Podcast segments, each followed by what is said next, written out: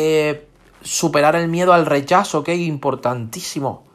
Cómo mejorar, por ejemplo, tu comunicación, cómo, como hemos dicho, la atención al cliente, el trato con la gente, el trato con desconocidos, el trato con personas. Mira, los desconocidos tienen el dinero que tú quieres.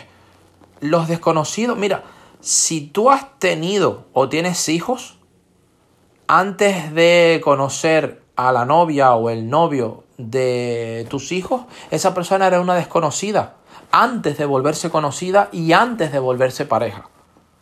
Pero tienes programaciones en tu mente, ¿sí? De, a lo mejor cuando eras pequeño, cuando eras pequeña, uy, no hables con desconocidos, ¿sí?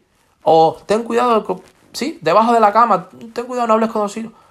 Ten cuidado con el coco que te va a comer. El coco te va a comer. Y te empiezan a instalar esa programación en tu mente. Obviamente, obviamente, ¿ok? No me malinterpretes, hay gente buena y no tan buena, ¿ok?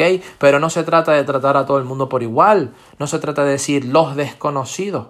No.